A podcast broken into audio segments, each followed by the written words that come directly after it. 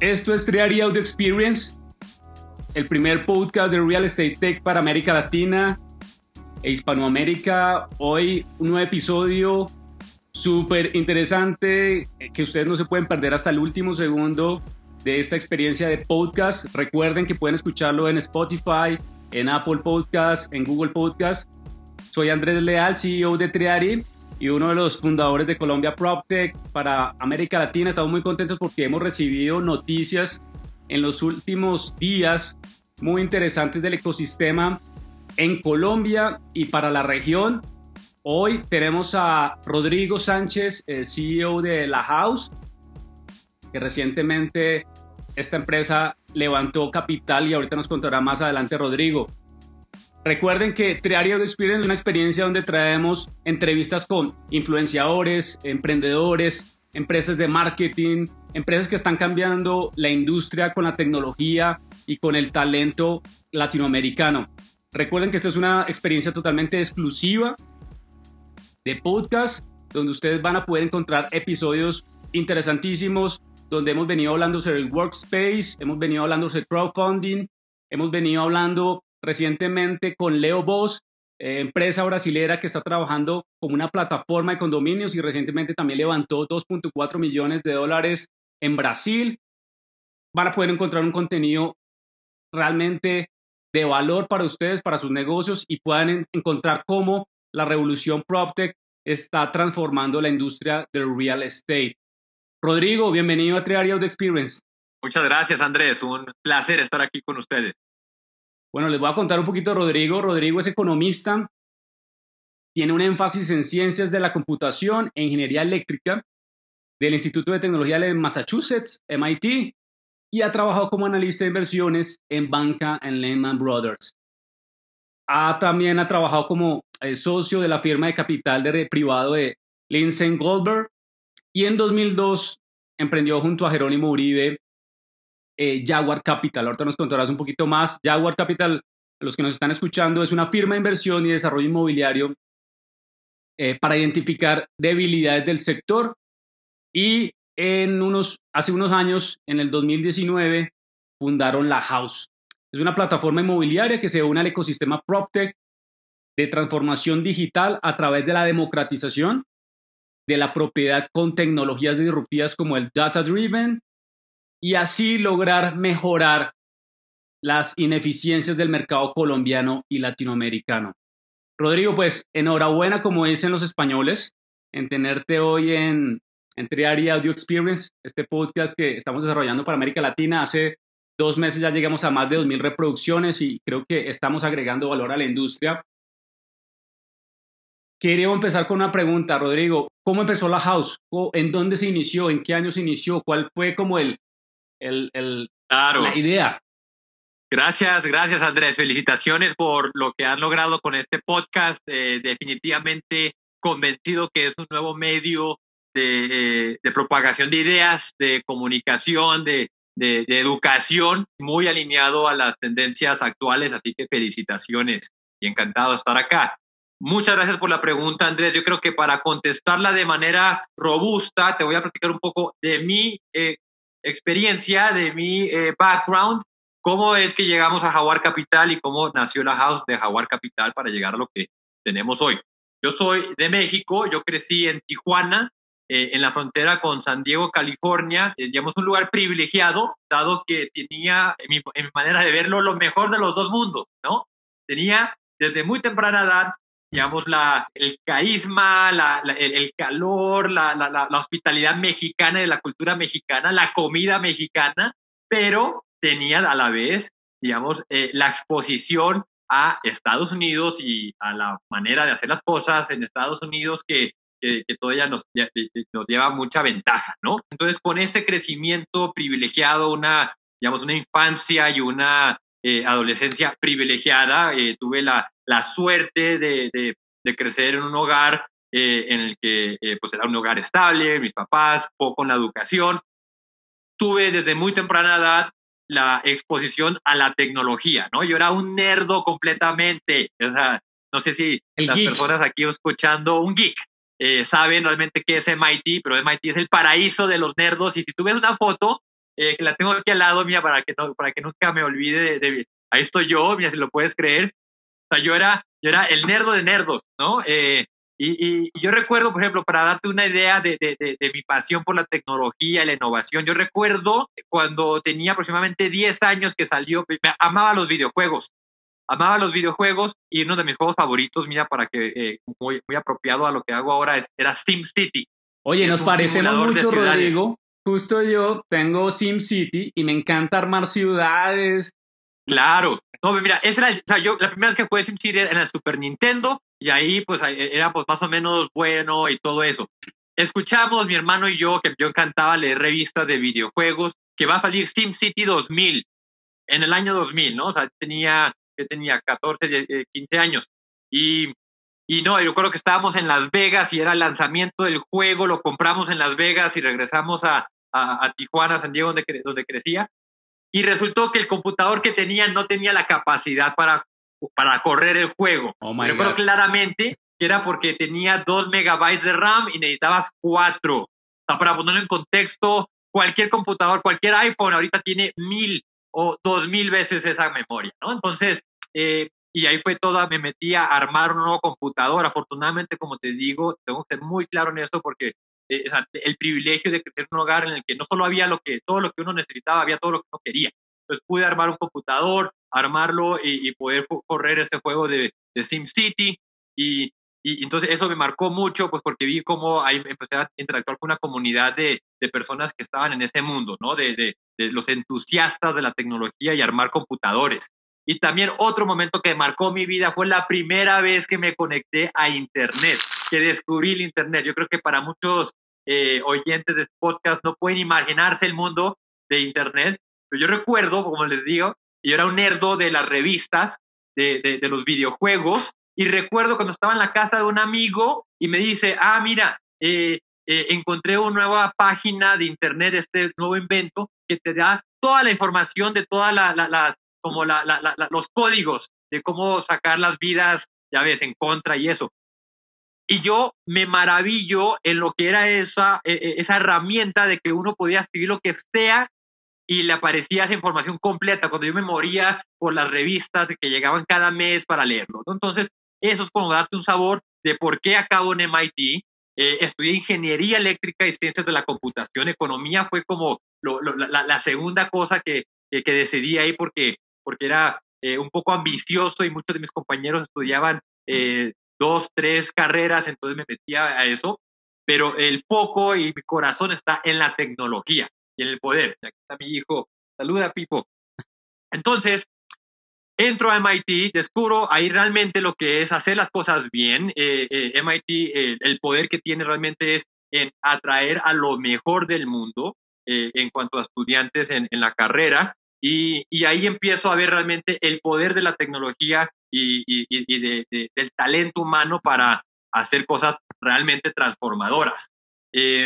Yo, pues en ese momento tenía mucha deuda eh, por, eh, por, por, estudiar en Estados Unidos, que es costosa la universidad, y, y, ahí en ese momento los mejores estudiantes estaban yendo a finanzas. Entonces, me voy por el camino de finanzas, descubro Nueva York, eh, me fascina y, y, acabo trabajando, como bien mencionaste, Andrés, en, en banca de inversión y private equity. me armo de unas herramientas muy valiosas eh, si algo hace bien Nueva York y, este contexto de las empresas financieras es enseñarte a hacer las cosas bien, perfectas, wow. Eh, eh, en el que no hay tolerancia de errores y es una, un ambiente pues de, de, de, mucha, de mucha meritocracia, ¿no? De, que el que hace las cosas bien progresa.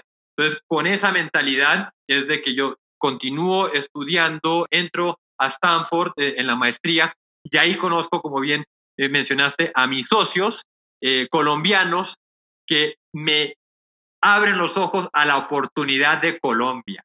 Eso también es bien, bien importante. pues yo crecí en México, tenía, digamos, mi corazón en Latinoamérica, sabía que en Estados Unidos existía la oportunidad para crecer, para armarme de herramientas y tener mi impacto a largo plazo en Latinoamérica y sinceramente pensaba que en México, porque mi ignorancia no me daba para más, ¿no?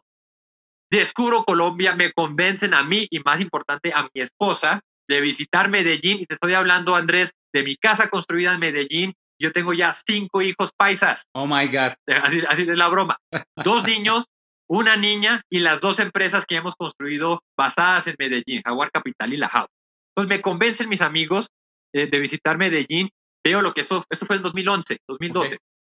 Eh, Colombia estaba volando, ¿no? Eh, ya habías terminado. El, Rodrigo, ¿ya habías terminado la maestría o estabas terminando? No, estaba todavía en la maestría, ¿no? Entonces estaba en la maestría todavía, recuerdo muy bien, fue julio 2012, la primera vez que vengo a Colombia, justo entre el primero y el segundo año de la maestría.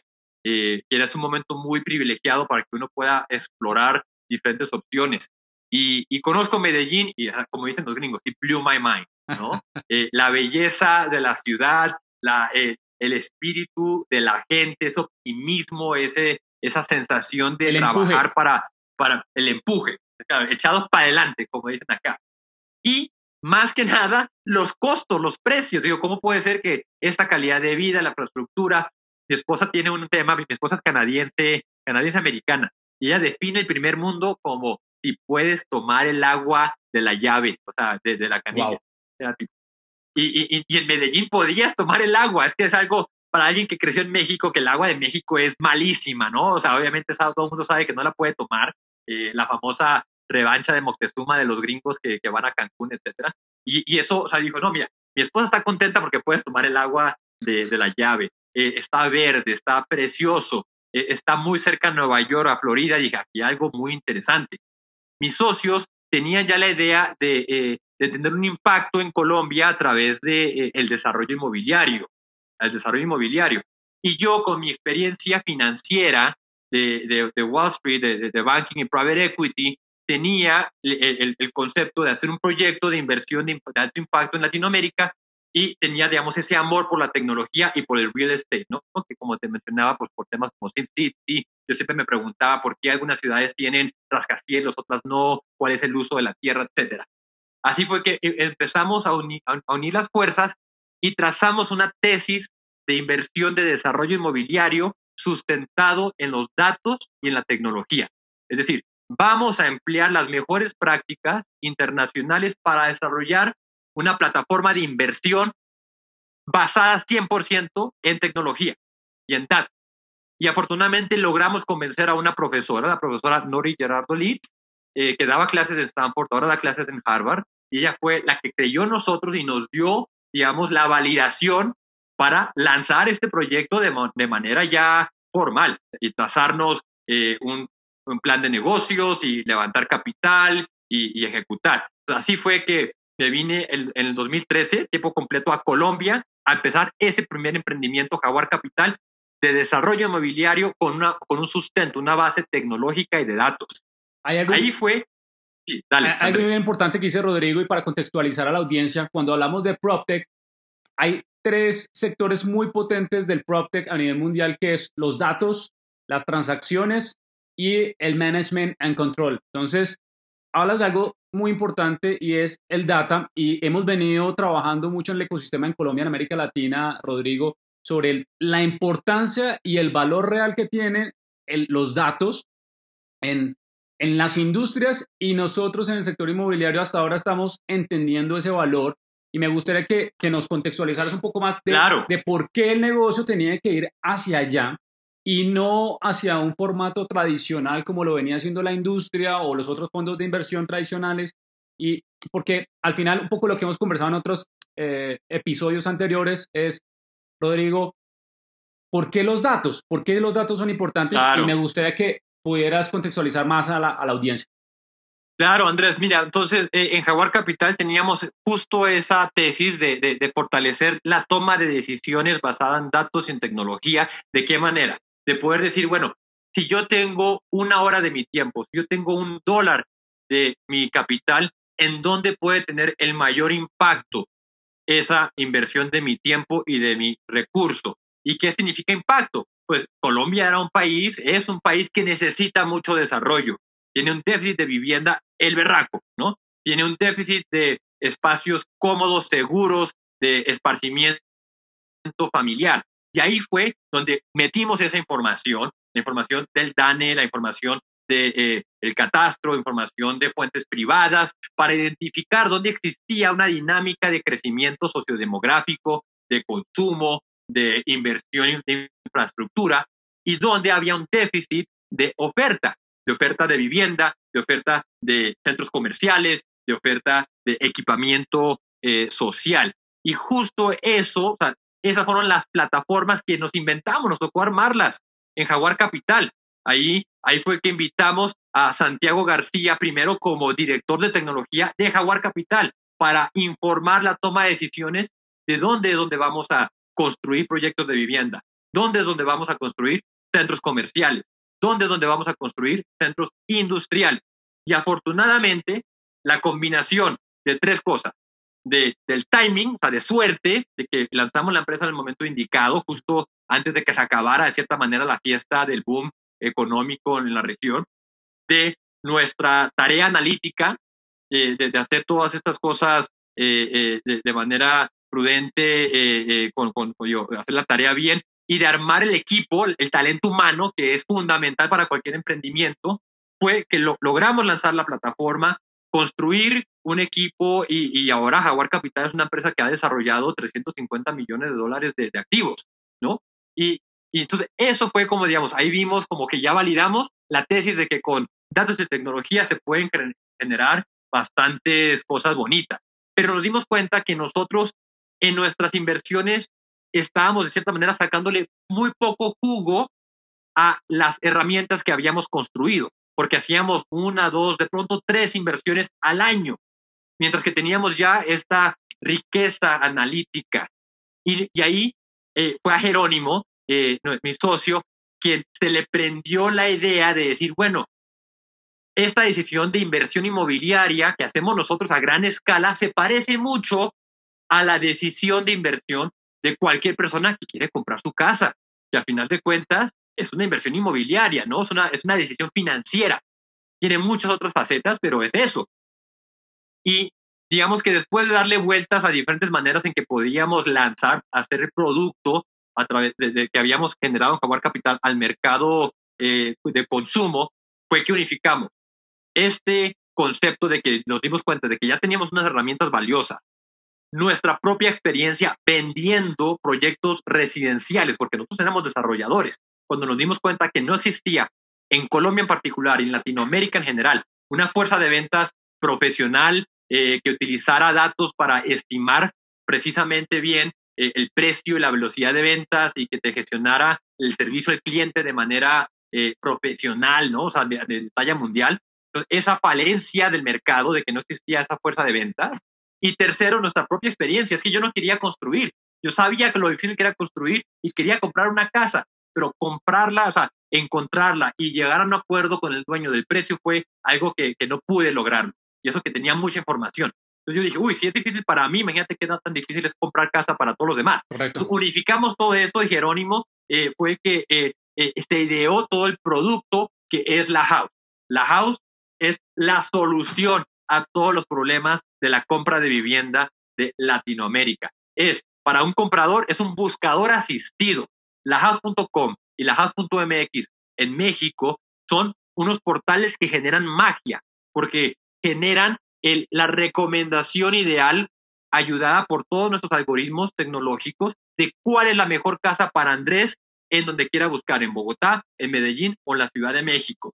Yo le digo a ingenieros, es que la House es un laboratorio de inteligencia artificial. De acuerdo. Porque es, es una máquina de algoritmos que optimizan la búsqueda, un matching problem de eh, la demanda con la oferta. Y al vendedor es una magia, es una, es una cajita negra que te va a optimizar la velocidad de venta de tu, de tu inmueble al mejor precio, el precio justo de mercado. Rodrigo, hablemos un poco de, y y me gusta esta conversación que estamos teniendo aquí en Trader Experience con Rodrigo, el CEO de la House. Rodrigo, hablaste de dos temas, talento y infraestructura. ¿En qué momento ustedes eh, empiezan a visualizar el negocio desde el punto de vista del talento y la infraestructura? Dijiste al inicio, el talento es súper importante y hoy una de las barreras principales que tiene la industria PropTech es el talento. Uno, debido a que otras industrias que tienen ya capitales para invertir en talento. Por ejemplo, en el caso de Colombia, Rappi, que está trayendo un montón de talento muy importante hacia su negocio. Eh, otras industrias como la automotriz, que también están mucho más avanzadas que la industria inmobiliaria, etcétera, etcétera. Inclusive la misma industria fintech está trayendo talento muy importante financiero, tecnológico, creativo. Y una de las barreras de las que yo hablo mucho en, en, América Latina es el talento. ¿Cómo vamos a lograr atraer ese talento? Claramente cuando hay unas fuentes de inversión es mucho más fácil, pero ¿cómo inició ese talento en la house? Hablaste de Santiago y me gustaría que, que ¿cómo, armaron ese equipo y, y, empezaron a trabajar el día a día? Mira, eh, excelente pregunta, Andrés, gracias. Eh, eh, definitivamente ese es el reto fundamental, ¿no? lograr atraer ese capital humano que, que al final de cuentas es lo que detona la creación de valor. nosotros hemos tenido pues el privilegio de, de, contar con este núcleo de fundadores que desde el comienzo lo tenía claro, desde el valor del talento y fue a través del ejemplo, a través de nosotros dedicarnos 100% al proyecto, tanto a Jaguar Capital primero como ahora la House, y a través de la comunicación de lo que es posible, de la misión. Es que la House no quiere nada más y nada menos que transformar la industria inmobiliaria y cambiarle la vida a los 650 millones de residentes latinoamericanos, ¿no? En, la decisión financiera más importante de su vida y lo que implica donde pasan la mayoría de su tiempo. Es que donde pasas tu casa es donde generas tu vida, donde generas los recuerdos de tus hijos, de tu familia. Entonces es algo que tiene mucho valor, algo que le pega a una necesidad fundamental del el ser humano y esa misión es algo muy poderoso. Si tú eres capaz de comunicarle esa visión de lo que quieres lograr, eres capaz de convencer a muchas personas. Eh, entonces yo diría que eso es lo primero, tener muy claro uno, estar convencido de la visión y saber comunicarla. Y segundo, eh, pues para construir una empresa se requieren varias cosas, se requieren eh, no solo pues, el, talento humano, sino el talento humano tiene que vivir, tiene que, tiene que poder pagar su, su arriendo, la educación de sus hijos, de su familia. Entonces es importante poder capturar capital que invertido de manera correcta se multiplique, ¿no? Y afortunadamente eh, cada vez es mayor la atención de Latinoamérica en los mercados de capital del mundo. O sea, yo recuerdo eh, hace 10 años, pues cuando comencé en, Nueva York, en Wall Street, eso fue en 2006, hace 14 años, y, y, Latinoamérica no registraba en la mente de ninguna persona, digamos, importante, ¿no? Del mundo de capitales internacionales. Mientras vea, o sea, lo que ha pasado el año pasado eh, fue algo, o sea, extraordinario, ¿no? y, ahí me quito el sombrero a mis colegas de Rappi, que nos han abierto muchísimo camino, ¿no? Eh, eh, Simón eh, y, Andrés y, y, todo ese equipo, porque han convencido a la comunidad internacional de lo que es posible. Y ahí también pues menciono a mi buen amigo y colega de Stanford, David Vélez, de Nubank, que a través de este emprendimiento que está en Brasil, pero lo lidera un colombiano, es la empresa de tecnología financiera más importante del mundo y la lidera un colombiano. Entonces, eso es lo que ha generado que, que, cambie la, la, el álgebra del talento y que seamos capaces de atraer ya eh, este equipo de talla mundial a Colombia, a Medellín, a Latinoamérica, porque ya hay ejemplos de éxito de lo que se puede lograr. Era mucho más difícil hace cinco años y ahora ya, como tú bien lo mencionaste, pues está rápido como como el que mayor eh, eh, fama tiene, pero ya hay muchos emprendimientos que han logrado Quinto andar. que no tienen nada, nada que envidiarle a los colegas nuestros en Silicon Valley. Hablo del equipo de Adi, el equipo de Frubana, el equipo, pues, obviamente, de Rappi y el equipo de la House. Ah, voy a dar una cifra bien interesante para la audiencia y de lo que está hablando Rodrigo, para que ustedes se contextualicen. En los últimos eh, cuatro años, la ola PropTech en Venture Capital y los que no están familiarizados con el término son fondos de inversión de capital de riesgo que invierten en, emprendimiento, en ideas escalables, en ideas que, que crecen y estos Venture Capital que están en la industria PropTech han venido creciendo los últimos tres años. Para que se hagan una idea, en el 2016 los Venture Capital en el mundo estaban invirtiendo aproximadamente 34 millones de dólares. Hoy del 2016 al 2019, Rodrigo, los Venture Capitals han venido haciendo una inversión notable al 2019 de 2.978 millones de dólares en empresas PropTech y Contech en todo el mundo. Esto es una cifra bien importante y recientemente leía también un artículo donde eh, el impulso que está eh, o la atracción que está generando América Latina con estas startups en Brasil, en Colombia, en México, en Chile también, pues está trayendo la visión y la mirada de los inversionistas. Y allí ya para ir conectando con la idea, Rodrigo, ¿cuál, ¿cuál fue el momento en el que ustedes decidieron necesitamos más recursos para poder escalar, para poder empezar a llegar a México? Me gustaría que nos contaras cuál fue la decisión, en, en qué momento dijeron necesitamos más capital para, para empezar a llegar a esa misión. Claro, claro, muy buen punto. Mira, te platico. Entonces, la House nace como un hijo dentro de Jaguar Capital, ¿no? Que ya creció y ya es ahora el, el afortunadamente un adulto robusto y fuerte creciendo, dominando el mundo.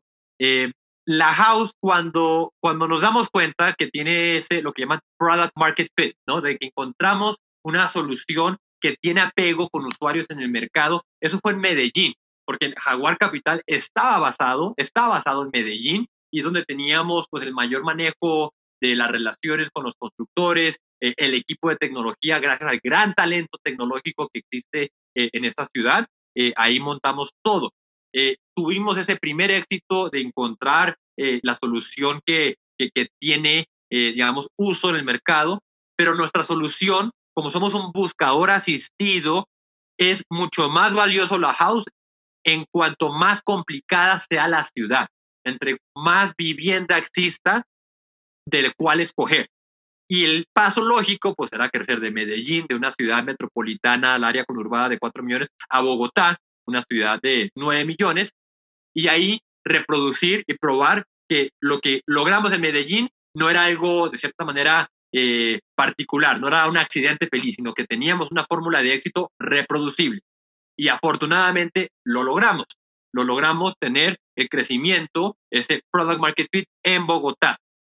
Ante esa situación, ahí fue cuando ya empezamos a tener la atención de fondos internacionales, eh, buscando, como bien tú dices, muy interesados en el potencial de transformar la industria inmobiliaria, una de las pocas que se han resistido de manera necia, ¿no? al impacto de la tecnología. Y creo que hay tres grandes industrias que, que, no lo han hecho. La educación, la salud y la más grande de todas, y la inmobiliaria, ¿no? Entonces, estábamos en el foco, como tú bien lo dices, de ese boom en el PropTech internacional y ahí es donde dijimos, aprovechemos esto, capturemos recursos y vamos por el premio mayor. Es que el, el, mercado hispanohablante más grande del mundo es la Ciudad de México.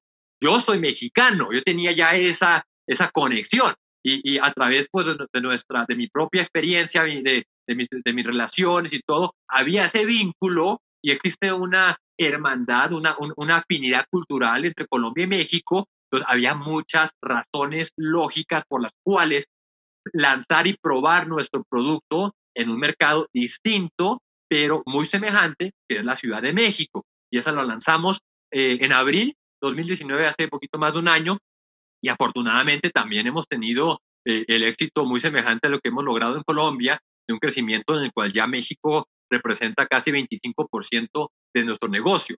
Y la segunda bondad, Andrés, que es algo que también quiero enfatizar de, del aprendizaje, eh, a nosotros nos tocó levantar recursos, a mí me tocó liderar eh, un fundraising para el fondo de inversión, ¿no? Para, para, para el negocio anterior. Y hablando con los inversionistas internacionales pesados, me decían, Rodrigo, es que no entiendo. Para mí ya es suficiente poco atribuirle recursos a una inversión a Latinoamérica. Y tú me estás pidiendo que te dé plata para invertir en Colombia. Que, que Colombia, pues si Latinoamérica apenas empezaba a, registrar en la mente de estos eh, eh, inversionistas capitalistas en Nueva York, imagínate Colombia, ¿no? O sea que entonces a ellos ya sabíamos, señores, si queremos construir algo grande de impacto, tiene que ser algo latinoamericano, no puede ser algo colombiano. De acuerdo. Y es lo mismo que descubrió Rappi, por eso Rappi se fue rápidamente a Brasil y a México. Eh, por eso Nubank, David Vélez, lanzó en Brasil. Brasil, la, orden de magnitud, para que lo tengamos claro, a México es tres veces Colombia y Brasil es dos veces México. Entonces son, son países de mayor, de mayor peso. Entonces, claramente para la house, el paso lógico como nuestra solución va ciudad por ciudad, era ir a la Ciudad de México y afortunadamente hemos tenido muy buen resultado y tenemos afortunadamente una pista de crecimiento muy nutrida en esos tres mercados en los que estamos, Medellín, Bogotá y la Ciudad de México. Hay, un tema bien interesante para la audiencia y es que eh, el año pasado en Nueva York, estuvimos en Nueva York con Colombia PropTech y yo hablando con Venture Capital con Fifth Wall y varios inversionistas que estaban en Nueva York, eh, Rodrigo, conversamos de un tema bien trascendental en la industria y es que eh, muchos inversionistas que quieren entrar en el mundo PropTech o en el mundo del real estate tech, en, en, en el mundo en particular, creen que el retorno va a ser en el día uno en que ponen la inversión y no funciona como el resto de las industrias. Nuestra industria es una industria mucho más compleja, con muchas más variables, con muchos más riesgos asociados a los retornos. Y en particular se habla mucho de que hay que entrar también a educar a este tipo de inversionistas porque cuando tú pones un dólar en el real estate, no es lo mismo que colocarlo en otro tipo de industrias. Entonces, allí ustedes cómo lograron conectar con los inversionistas y nos, me contarás un poco más de ese proceso ya de levantamiento de capital que recientemente hicieron claro, ustedes. Claro, pues mira, eh, eh, ahí le das eh, justo ¿no? en, la, cabeza del tornillo, porque es bien importante que el inversionista que uno, digamos, acepta, entienda a qué se está metiendo y entienda el potencial de retorno, pero el potencial del riesgo. Y siempre van unidos los dos. Uno no puede hablar de un retorno sin hablar de los riesgos asumidos. Eso también lo vivimos mucho en, el fundraising para la gestión de desarrollo de Jaguar Capital, en el que nosotros estábamos comprando tierra, tierra, y había un periodo de tiempo, eh, eh, digamos, eh, de par de años de ver el fruto de la labor desde el comienzo que se mete la plata para comprar la tierra. De la misma manera, en un emprendimiento tecnológico, uno le toca bastante tiempo de sembrar de construir la capacidad tecnológica, de construir la capacidad de datos, de, e, esta colección de datos para poder entrenar los algoritmos y empezar a ver el fruto de ese trabajo un año, dos años, tres años después. Afortunadamente, ya existen inversionistas como CASEC, que nos invirtió a nosotros, y como muchos otros, ¿no? Que, que, que han visto cómo esa curva de crecimiento es exponencial. Entonces tú no la ves en el primer año y de pronto la ves en el segundo año, pero cuando comienza a dar los resultados, ábrete, que, que eso, eso, eso es como un cohete a la luna, ¿no? Entonces, eso es la clave, de que, de que ya no le toque a uno tanto el desgaste de educar al inversionista desde cero, sino que ya uno pueda escoger a inversionistas que la tienen clara, que saben a qué se están metiendo, saben que es una eh, empresa, digamos, Es una combinación de tecnología y real estate, entienden los dos y saben. Fifth Wall es excelente ejemplo. Eh, Brendan Wallace, que es compañero nuestro de Stanford, ¿no? que ha sido líder en eh, la inversión de, de, este tipo de proyectos de tecnología en empresas, pues en Estados Unidos en particular, pero pues ya en todo el mundo, entienden y han educado y nos han abierto el camino. De acuerdo. Es que digo, en la vida hay que tener, el trabajo es indispensable, ¿no? Pero eh, no es suficiente, se necesita suerte, se necesita tener el buen timing. Si nosotros hubiésemos eh, eh, comenzado la house en el 2012, cuando comenzamos Jaguar, lo hubiéramos sufrido mucho, mucho, porque ni existía la tecnología y los algoritmos que existen ahora de machine learning y todo, ni existía el apetito de los inversionistas. De acuerdo. Mucho menos en Colombia, ¿no? Entonces, todo eso se tiene que dar de manera precisa y lo que tú dices, entonces, atraer talento, ya el talento entiende que hay potencial igual o mejor en Colombia que en Estados Unidos. Los inversionistas ya entienden que hay oportunidades de inversión igual o mejor en Colombia o en Latinoamérica que en cualquier otra parte del mundo. Entonces, todo eso se dio en este preciso momento. Y yo te cuento, Andrés, algo que, que, que, que nuestro inversionista Hernán dice mucho. Trabajen que está todo lo, tenemos todo a nuestro favor. Hace 15 años, las 10 empresas más grandes de Estados Unidos eran todas bancos, eh, empresas de recursos naturales, era Walmart, y era ExxonMobil, y era Citigroup, y eran puros nombres, digamos, antiguos. Y hoy ves esa foto y ninguna de ellas está ahí. Todas son Microsoft, Google, Apple, Facebook, Netflix, todas de tecnología. Pero tú ves la foto, ni siquiera de las 10, de las 40 empresas más grandes de Latinoamérica y solo hay una de tecnología. Solo está Mercado Libre, mm. que por cierto la fundó Hernán Casá, nuestro principal inversionista. Entonces, esa transformación se va a dar. en 5, 10, 15 años, las empresas más grandes de Latinoamérica van a ser empresas de tecnología. De, acuerdo. Y el, y, el mercado más grande del mundo es el mercado inmobiliario. Entonces nosotros dijimos, ¿dónde queremos estar? En el punto donde está la inflexión de cambiar del negocio anterior al negocio de tecnología y estar en el mercado más importante del mundo, que es el mundo inmobiliario. Y por eso estamos convencidos de que en 5 a 10 años va a haber una empresa como la House, como la más grande de Latinoamérica. El reto es que sea la House y a eso le estamos apostando. Pero eso va a pasar.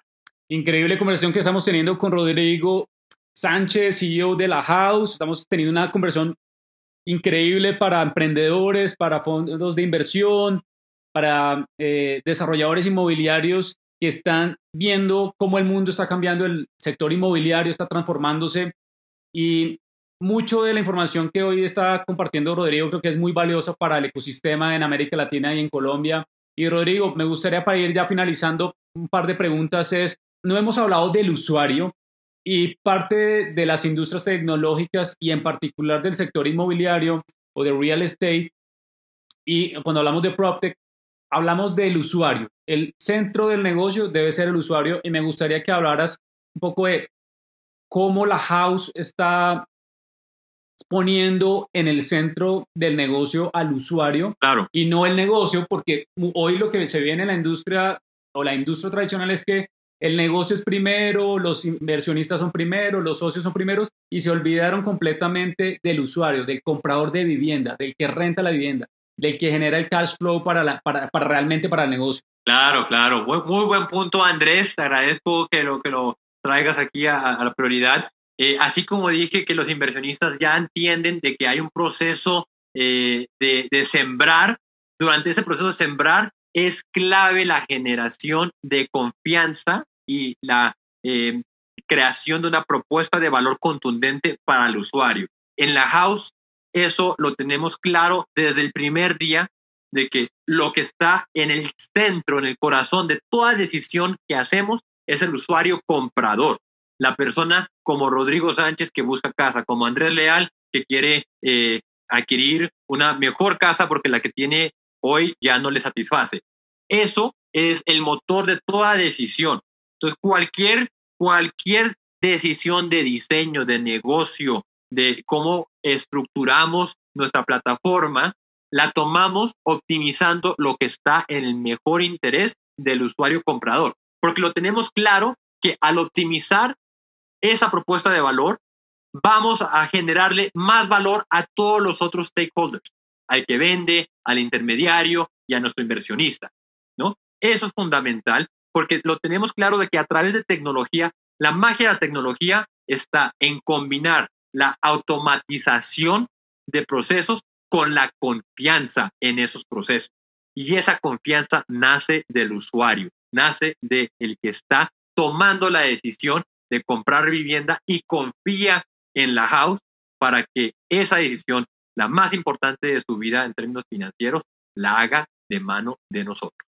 Eso está en todo lo que vas a ver de, del UX, del, User Experience, y eh, lo tenemos clarísimo que todo lo demás, el retorno financiero, el retorno para nuestros aliados, nace de esa parte fundamental de eh, la cadena de valor. Rodrigo, eh, para ir finalizando esta experiencia de Triad Audio Experience, este podcast que estamos desarrollando para América Latina, para toda la comunidad hispana, de Real Estate Tech. Me gustaría ya, para ir cerrando, que terminaras. Hablaste mucho de ti al principio y estuvo buenísimo porque creo que eso conecta a la audiencia que Rodrigo, al, final cuando uno es eh, fundador de una startup y va creciendo y empieza a llegar a unos puntos o unos picos o unos hitos eh, en su vida profesional, como padre, como hijos o hermanos, creo que uno empieza a, a, madurar, aprender, a escuchar. Y me gustaría que nos contaras para ir cerrando algo más de ti y es, Rodrigo, ¿cuál es, ese sueño, cuál es ese sueño como profesional y como ser humano en los próximos años? ¿Cuál es ese sueño que tú te levantas por la mañana y dices, vamos para allá? Gracias, Andrés. Eh, mira, definitivamente eh, mi sueño está alineado con eh, descubrir el potencial que tenemos en Latinoamérica, ¿no? no hay razón por la cual Latinoamérica no es un líder a nivel mundial en, innovación, en tecnología. es que si, te vas al tema casi históricos, las culturas que existieron en Latinoamérica antes de llegada de los españoles fueron igual de sofisticadas o más que, las europeas, ¿no? O, las asiáticas. Entonces, existe esa, lo que, lo que mencionaba antes, esa riqueza cultural, esa riqueza humana que ha estado de cierta manera atrapada por muchas eh, estructuras del mundo y que la tecnología está borrando. La tecnología está eh, haciendo que todos estemos en la misma línea de comienzo de la carrera. Yo no tengo mucha fe a que el talento y el capital humano de Latinoamérica tiene todo para ganar esa carrera mundial. A través de la house, lo que me motiva a mí es de que exista tanto el vehículo para habilitar ese talento directamente a través de la house y de manera indirecta a través de todos los usuarios que les hagamos la vida fácil en, el, en la decisión de su casa, de su vivienda, y a través de eso, a través de la ágil, de, hacer más ágil la decisión y la compra y venta de vivienda, seamos capaces de tener un efecto multiplicador en toda la economía, porque cuando tienes una fuerza laboral más ágil, menos eh, eh, abrumada financieramente porque decidió comprar un inmueble que no, no era el ideal, vas a tener mayor capacidad laboral en toda la industria, en toda la economía, y eso es lo que me sueño, de que seamos un, agente de cambio para detonar el talento de Colombia, de México, de Latinoamérica y le juguemos de tú a tú y que haya empresas, ya como hay empresas chinas, ¿no? Alibaba o Baidu que le juegan de tú a tú a las empresas americanas, que haya empresas latinoamericanas campeonas en el mundo. Eso es mi sueño y lo que me motiva. Obsesionarnos por el futuro, olvidarnos del pasado, de las ideologías que nos sembraron en América Latina obsesionarnos por el futuro y comenzar a ver las oportunidades desde otro punto de vista. Última pregunta, Rodrigo, eh, para cerrar nuestra experiencia de podcast. ¿Hacia dónde va el real estate? ¿Cómo crees que será en los próximos 10 años el real estate? Excelente pregunta. Mira, eh, quien te diga que sabe la respuesta, eh, te está mintiendo, ¿no? Porque yo me he dedicado mucho a hablar con expertos eh, ante la situación que vive el mundo de la pandemia, de, qué va a pasar, y entre más conocimiento tenga, más experiencia, más te dice que no sabe. Lo que yo estoy seguro es de que más que generar nuevos cambios, la pandemia está acelerando lo que ya estaba en curso. Entonces, yo sí veo de que existirá una mayor necesidad de, eh, digamos, de, espacios libres, eh, verdes, en el que haya la capacidad de una persona de, conectar con la naturaleza y conectar con, con, sus colegas, con su familia, con sus amigos de manera saludable y que exista esa eh, protección de la salud de manera inteligente, particularmente donde vive uno.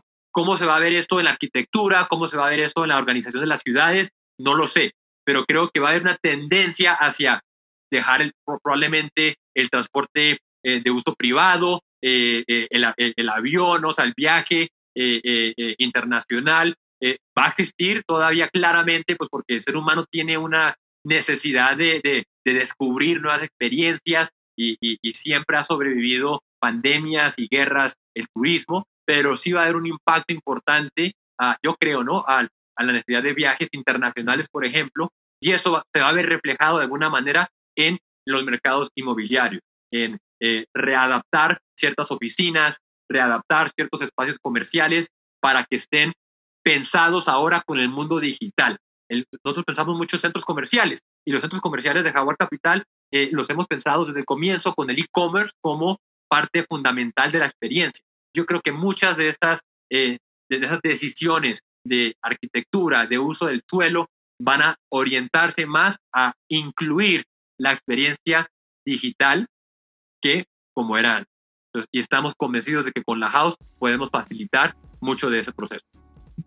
Rodrigo Sánchez, CEO de la House, hoy en Triaria Experience. Gracias hoy por compartir ese espacio con América Latina, Rodrigo, y, felicidades otra vez a todo el equipo de la House que eh, estoy seguro que deben estar muy contentos del trabajo que están haciendo en Colombia y en México. Eh, qué bueno ver la economía colaborativa funcionando en el real estate con este ejemplo que ustedes están dando para, para toda la región. Y una vez más, felicidades por el, eh, este levantamiento de capital. Creo que va a ayudar a otras startups y otros emprendimientos que vienen en camino en la industria de la construcción y el sector inmobiliario a, a, pensar en nuevas ideas, a transformarse, a cambiar la industria, a trabajar con el gobierno, a hacer crecer la economía.